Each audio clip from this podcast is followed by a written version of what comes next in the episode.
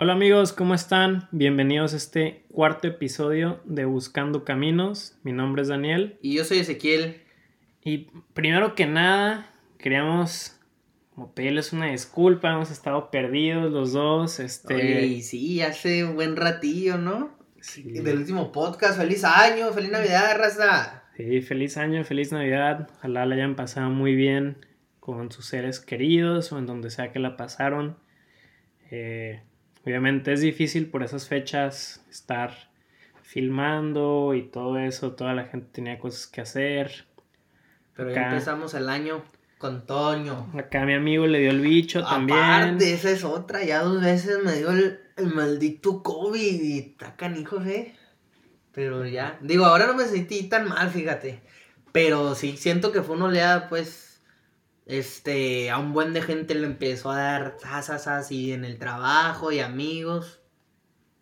Pero hasta eso, yo, bueno, yo que me puse las vacunas y no, no lo sentí tan feo como la primera vez.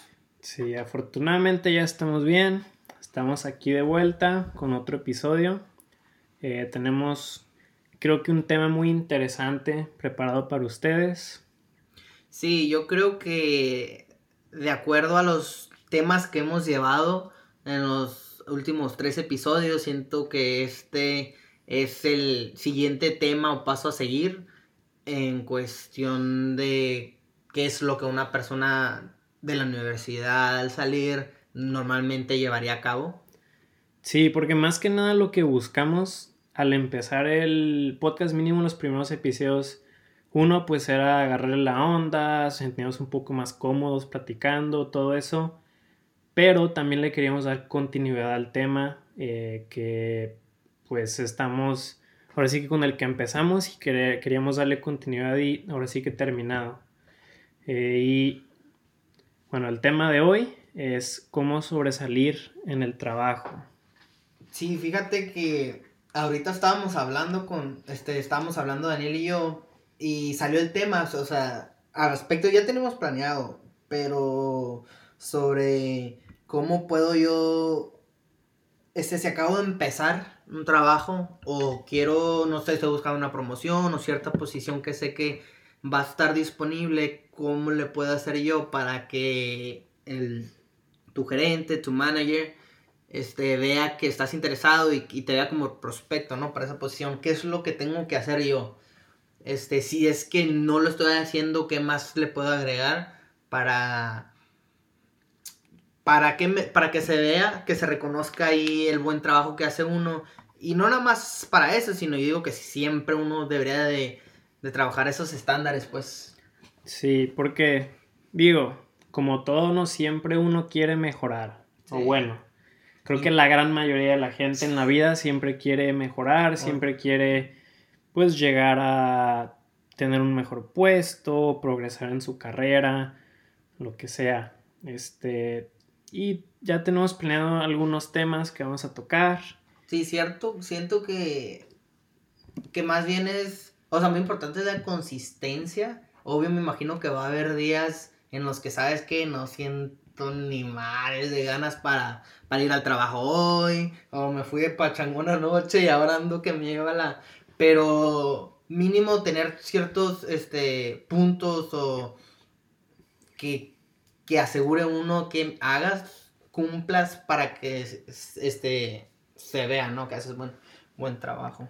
Sí, sí, de las primeras cosas que queremos platicar es que es muy importante saber cómo se va a medir tu desempeño, saber qué es lo que espera tu jefe o jefa de ti y cómo van a ver si tú estás haciendo un buen trabajo en lo que se, se te ha asignado. Sí, si se estás cumpliendo los requerimientos que tiene tu posición.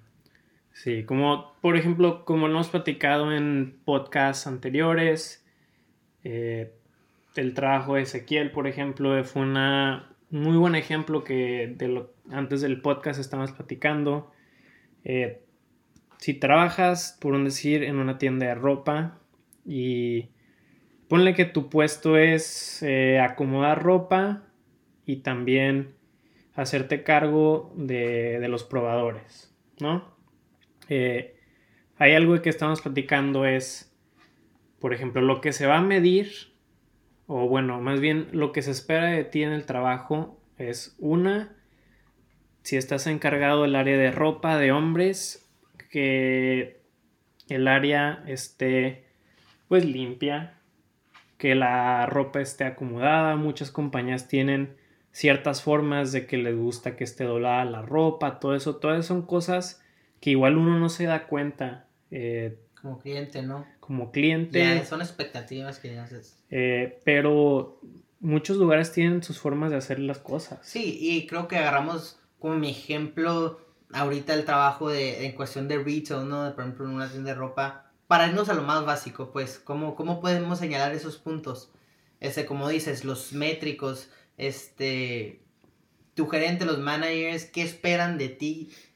Pon tú que te van a revisar si estás en los feelings que esté organizado, como tú dices, que esté limpio, este, como decías, la ropa endoblada, es para que el cliente pueda, no sé, pueda buscar, pueda caminar por la tienda sin que esté todo tirado.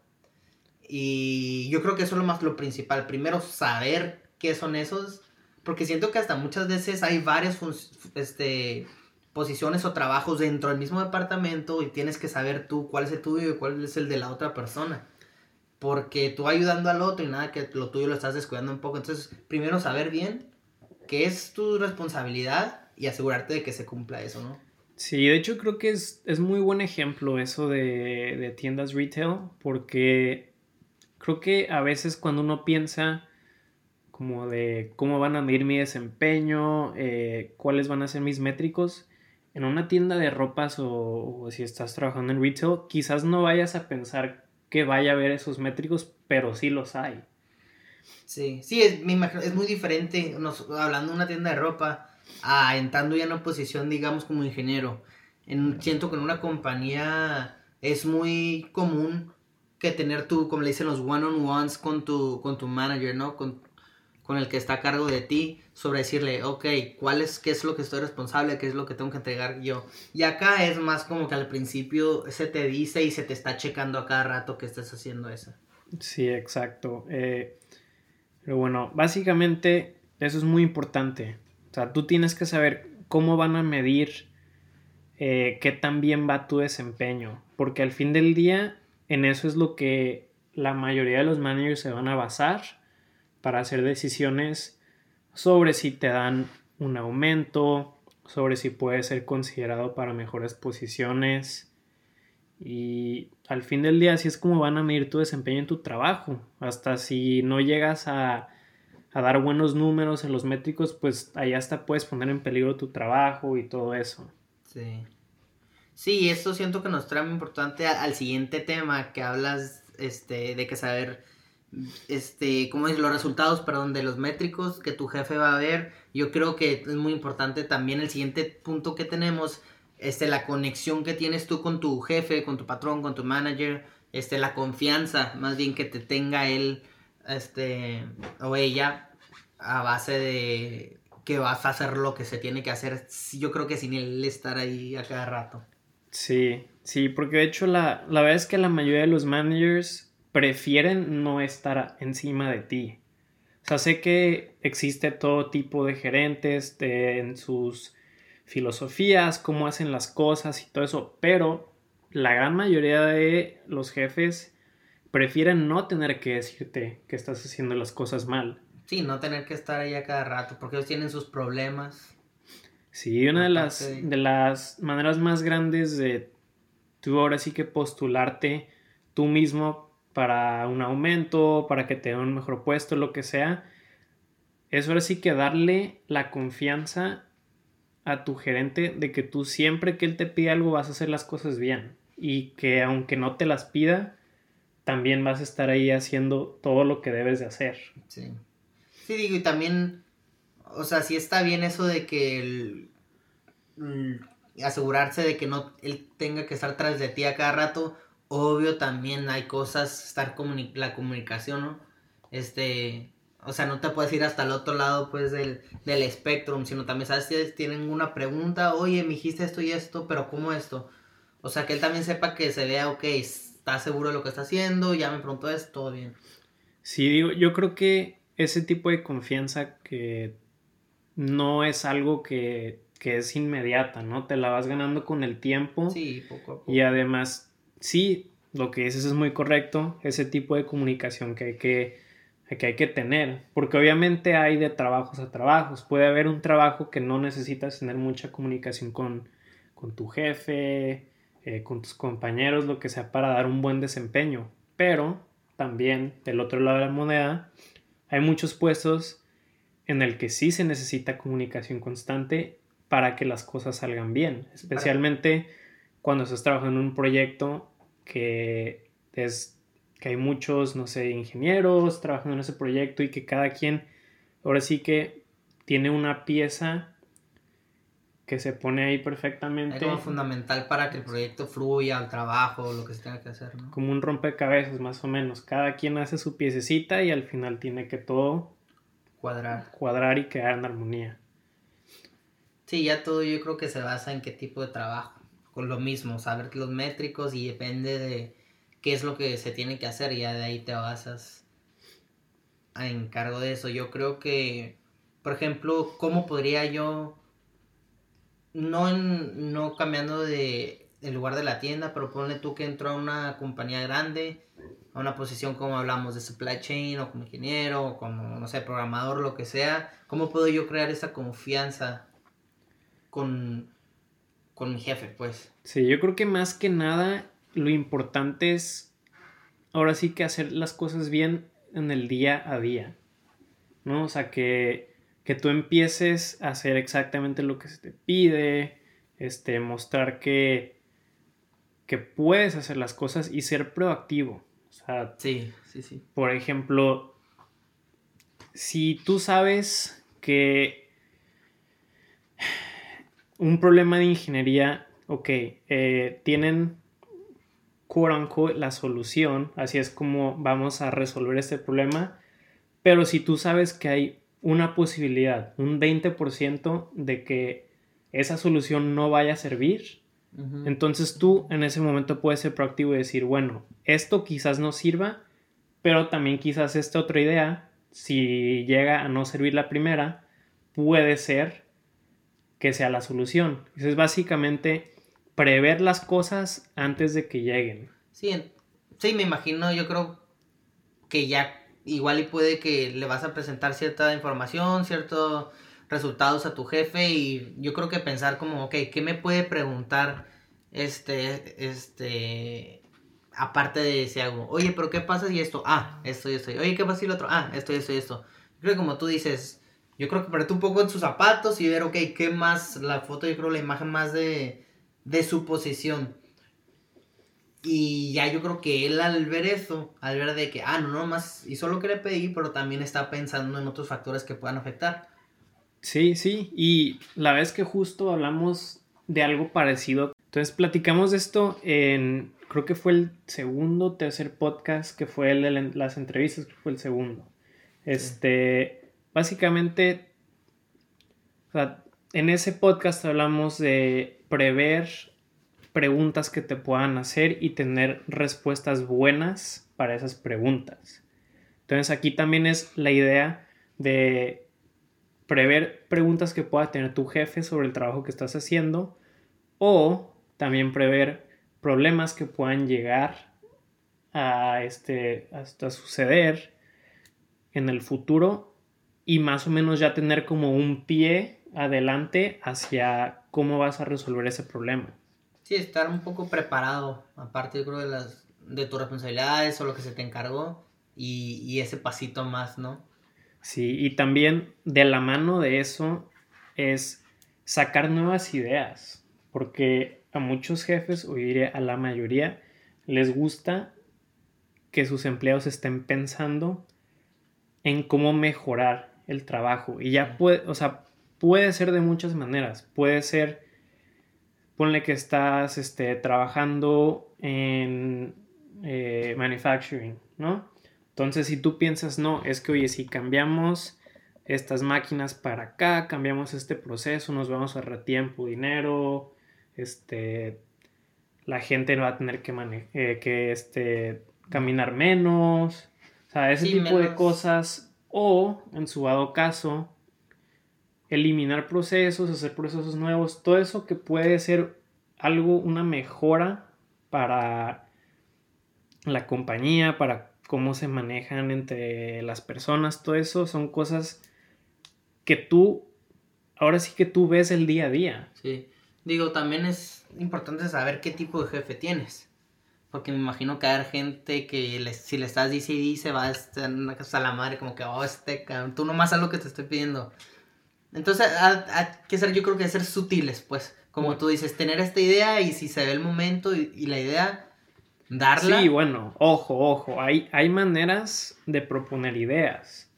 O sea, tú no puedes llegar y decirle a tu jefe, ¿sabes qué? Es que como lo estamos haciendo, está terrible, no sirve, yo tengo una mejor manera de hacerlo.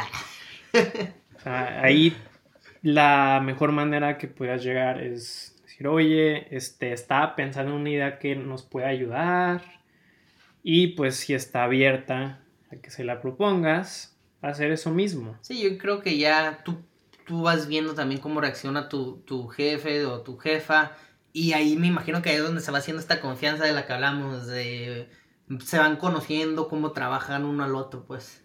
Sí, exactamente. Y, bueno, ahora sí que muchas de estas cosas van de la mano, pero otra cosa que en inglés se le llama ser un team player, o sea, ser un, este, como trabajar en equipo, ¿no? Jugador equipo. Jugador de equipo. Eh, pero básicamente siempre tienes que saber que no puedes controlar todo. Sí, eso es algo. Eso es algo a mí que me pasa bien, cabrón. Este. Yo creo que porque tú tienes. Muchas veces tú tienes ciertas expectativas. Este. Y tu, otros. Tu equipo, otro, pues no tiene las mismas. O tiene otra responsabilidad. Muchas veces el proyecto es muy grande y no puedes hacer todo. Este entonces yo creo que es cuando es muy importante este tema de cómo formar parte de. Sí, no, y la verdad es que la realidad de las cosas es que no siempre las cosas salen bien. Hay veces que todos piensan que están haciendo lo correcto y resulta todos estaban mal. Que todos estaban mal y está bien, está bien equivocarse. Pero aunque tú no puedas controlar exactamente qué es lo que va a pasar, lo que tú sí puedes controlar es cómo reaccionas cuando salen las cosas mal. Sí. Entonces, de ahí, pues básicamente es ser flexible y adaptable. O sea, es decir, si llega a pasar algo malo, no pensar, uy, pasó algo malo, ¿a quién le vamos a echar la culpa? Es más, uy, pasó algo malo, ¿y cómo le vamos a hacer para salir del bache? Porque al fin del día, sí Quizás pudo haber sido culpa de una persona, pudo haber sido culpa de todo el equipo, pero se tiene que salir del bache. Sí, sí, yo creo que, o sea, que el, tu gerente o tu manager vea este, que estás tomando cartas en el asunto dentro de tu equipo, no sé, cierto liderazgo. Obvio, o sea, como ojo, un liderazgo no, no referirse a, hey, tú haces esto, hey, tú haces esto, empezar a mandar, sino más de que ya hice mi parte, esta persona le hace falta esto, déjame, me meto a ayudarle o enseñarle cómo se hace. Y así, si no, no tanto estar diciendo, eh, tú haces esto, tú al otro, sino que vea que formas parte de, del equipo y ayudas, digo, en lo que se pueda. Sí, porque, digo, creo que la gente a veces es como le gusta fijarse en qué estoy haciendo yo. No, yo estoy haciendo las cosas bien, entonces, ¿por qué? Le tendría que ayudar a otros. Sí, o no, muchas veces, ay, no, me, el, that's not my job. O sea, esto es un equipo. Es que el fin Esto es todo junto, o sea, tenemos una misma meta, no somos yo contra ti. O, sea, yo sé que no lo hiciste tú, yo sé que no pusiste tú esa pieza ahí, yo sé que esa no era tu deber, pero, ok, hey, está esto, vi esto, mira, ayudé en esto, pensé en esto, ¿cómo la ves tú? Sí, porque al fin del día es un equipo y si una persona no está haciendo lo que se le requiere, pues los demás de una manera u otra tienen que ayudarle, porque si no, no, o sea, no se van a hacer las cosas bien. Sí, sí, sí, estoy completamente de acuerdo. Ese, ese es un buen punto eso, de ser un team player y cómo ayudar. Sí, no, y realmente, o sea, es como todo, ¿no? Casi hasta en tu día a día personal y todo eso, pues como si tienes una pareja o, o inclusive en tu familia, que vives en tu casa, pues todo es como de ser un equipo, ¿no? O sea, para, para, sacar las cosas adelante. Ánimo, plebes. Y luego, los últimos dos puntos, el penúltimo más bien, sería atención al detalle. Y yo creo que este es uno de los principales si quieres sobresalir o que se te note en, tu equipo, en tu trabajo, es poner atención al detalle en todos los aspectos. O sea, yo creo que, como dices, se lleva, se lleva de la mano junto con los otros puntos que tomamos de este, prevenir cualquier cosa, qué cosa puede pasar, que no, o simplemente poner atención y tener ese dato a las manos por si puede suceder y si se llega a necesitar, tú lo ofreces el dato, ofreces la ayuda o ya hiciste lo que salió al tema y ahí se nota que eres una persona que aparte de tu trabajo estás poniendo atención en cualquier otra cosa que pueda pasar. Sí, estoy de acuerdo. Y la verdad es que yo también diría que la mayoría de los errores que puede llegar a cometer uno, ya sea en el trabajo, lo que sea, o de este, ahora sí que se te va es porque mucha gente no tiene la atención al detalle. O sea, siento yo que muchos este, errores y todo eso se pueden prevenir al darle una buena atención a detalle a todo. O sea, si te mandan, por ejemplo, un email, lo que sea, leerlo todo bien y no leerlo rápido te puede llevar a corregir un error como muy grande. Este, que puede venir en el futuro, ¿no? Y siento que, o sea, todo el tema de, de cómo sobresalir, ¿no? Cómo no hacerte notar, cómo hacerte ver que eres una buena opción para algo más ahí en tu trabajo. O sea, si te pones a pensar, no muchas personas tienen esta atención al detalle. La mayoría de la gente, digo, no quiero generalizar, pero nada más van a hacer su trabajo y ya. Y si es que lo hacen. Entonces tú dices, sobresalir, pues qué tan difícil puede ser si nadie hace eso. Y yo lo hago sería súper fácil para mí, ¿no? Que se vea esa, esa diferencia. Sí, sí, sí. Y la verdad es que, mira, regresando al ejemplo de trabajar en una tienda de retail, ¿no? Por ejemplo, de ropa, hay mucha atención a detalle que quizás la gente no se da cuenta. También regresando a eso, que mucha gente no se da cuenta de las cosas. Pero alguien que ya esté entrenado a ver esas cosas, por ejemplo, tu jefe, pues él sí va a ver eso. O sea, ponle que como dijimos, muchos lugares de ropa tienen cierta manera que les gustan o que es el estándar de doblar ropa. O de colgar o que los Exactamente, entonces toda esa atención a detalle, aunque estés ocupado, aunque como que ahora sí que traigas la mano cargada, hacerte el hábito de tener esa atención a detalle. Por ejemplo, que los ganchos siempre estén de una manera, eh, que todo esté bien acomodado, no sé, que si tienes que alinearlo con una esquina que lo alinees bien, o sea, ese tipo de cositas que quizás a la mayoría de la gente se le pueden hacer insignificantes. Ahora sí que ese tipo de cosas son las que un jefe puede ver y puede decir, ay, güey, o sea, la mayoría de la gente no hace como... No hace eso, hay algo ahí, ¿no? Y fíjate que ahorita que lo dices, bueno, por ejemplo, en mi experiencia estos últimos meses, esa atención a detalle muchas veces es la razón o el motivo o el efecto de algo a futuro. ¿Cómo me explico? Por ejemplo, no sé, que hay muchos ganchos y hay que guardarlos en una caja y se mandan a Chihuahua un baile, ¿no? Entonces, la forma en que los guardas, pero ¿para qué? Ahí nada más avientan los. No, es que caben más. No, ¿para qué? Si y al rato ya no hay cajas y hay más ganchos y luego, eh, ¿por qué tantos ganchos? O sea, se, hace, se va haciendo como un efecto dominó. O mira este detallito de que doblarlo en la izquierda a la derecha. Cuando llegue a pasar algo, ah, escupo más de lo que debió haber este, habido ahí en esa parte por lo mismo. Siento que esos detallitos, aparte de que se notan, son como previenes o ya le vas avanzando un futuro de que, ah, para los que entren mañana o para la siguiente persona que sigue en el proyecto. Entonces así es como, por ejemplo, un proyecto es un producto nuevo que se va a hacer y en el diseño que tú tienes que mandar a la siguiente persona, al siguiente ingeniero, al, y, este, al siguiente diseñador, tú le cambias el nombre, le pones, ya le vas poniendo cosas. Entonces no solamente tu, tu jefe, sino todo el equipo general con los que estás trabajando, se le va facilitando uno. Dices, ah, mira este qué buena onda le puso esto, ah, mira este qué buena onda. Y son simplemente detalles que no te cuestan ni mucho tiempo, ni mucho esfuerzo.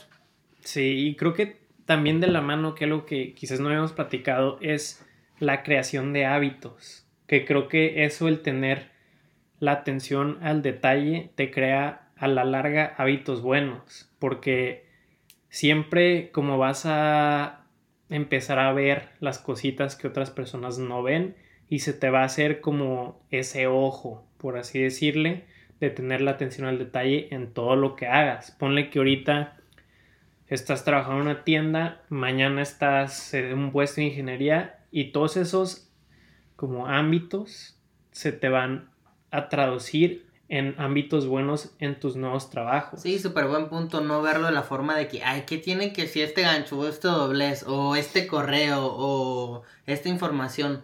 Sino ahorita puede ser súper básico, pero como dices, ya adelante se va haciendo costumbre, este, como tú dijiste, sí, se hace el hábito y ya cuando estés en una posición importante, yo creo que esos momentos o decisiones o observaciones son las que te pueden marcar diferenciar hacer algo bien o mal o que no se cumpla algo.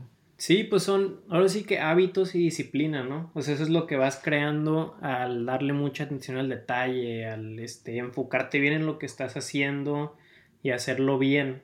Porque aunque tú pienses, bueno, voy a hacer esto bien y no va a importar, o sea, ¿qué importa si acomodo bien las cosas? Va a llegar alguien y las va a desacomodar, me va a dejar un desmadre, no importa. O sea, porque tú vas creando ese hábito de que siempre dejar las cosas bien sin importar qué pase. Sí. Sí, estoy totalmente de acuerdo. Y siento que tocamos muy buenos puntos. Este, no es que seamos expertos en el tema, pero yo creo que son cosas que nos han ayudado en varios aspectos de, como que dice las que hemos vivido hasta ahora. Este, para cómo poder sobresalir en el trabajo, cómo hacerte notar en sí para ya que tengas ese trabajo, cosas ahí que puedas ejecutar, ¿no? Sí, sí, estoy de acuerdo. Y bueno, pues yo creo que con eso concluimos este podcast. ¿Sí? ¿O tienes algo más que decir? No, yo creo que ya más cambiando el tema, ahora con este nuevo año que se aproxima, son muy buenos puntos que podemos tomar en cuenta y, y siento, que, siento que va a ser este un buen año. Siento que desde el último podcast a este, bueno, cuestiones en nuestra vida y me imagino que en la vida de ustedes muchos temas ya son diferentes. Que yo creo que desde el podcast pasado, o desde el año pasado, desde el mes pasado, uno no se imaginaba que iban a cambiar, ¿no? Y, y la verdad les agradecemos que nos sigan apoyando, este, escuchando. Sí, estoy de acuerdo. Y ahora sí que estos primeros cuatro podcasts fueron como más o menos de platicar de, ahora sí que cuál es el proceso, ¿no? De, de universidad a graduarte, a las entrevistas, a cómo, ahora sí que dar un buen desempeño en tu trabajo y qué conlleva todo eso. Sí, pero totalmente de acuerdo. A futuro y como les habíamos platicado en el primer episodio, nuestro, nuestra meta para este podcast en el futuro y que es algo que vamos a tratar de empezar a hacer con los siguientes podcasts, si no es que tocamos otros temas, es empezar a tener entrevistas con, con gente, con gente que tenga negocios que tenga experiencia en su carrera, lo que sea, porque al fin del día ellos son los que nos pueden dar mejores tips de lo que nosotros podamos investigar, tener experiencia, porque pues no tenemos tantísima experiencia. Sí, no, cierto también que, o sea, que vamos al podcast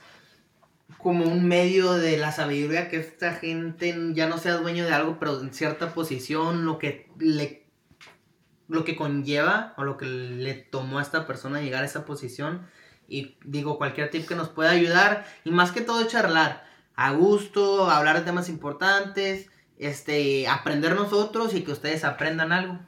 Sí, claro, porque la verdad es que este, el punto de este podcast no es hacernos famosos, no es este... yo sí, yo sí quiero ser famoso. Síganme en Instagram y en Twitter. O sea, el, punto no es este ahora sí que sea algo grande. Creo que más que nada lo que queremos sacar Ezequiel y yo es, pues, compartir nuestras experiencias, este, platicar con gente y más que nada aprender y que ustedes aprendan también. Sí, como, como lo dice todo, estamos buscando nuestro camino. Sí, claro. Y bueno amigos, muchas gracias por escuchar Buscando Caminos. Ezequiel y yo seguimos buscando de nosotros y ustedes busquen el suyo. ¡Ánimo!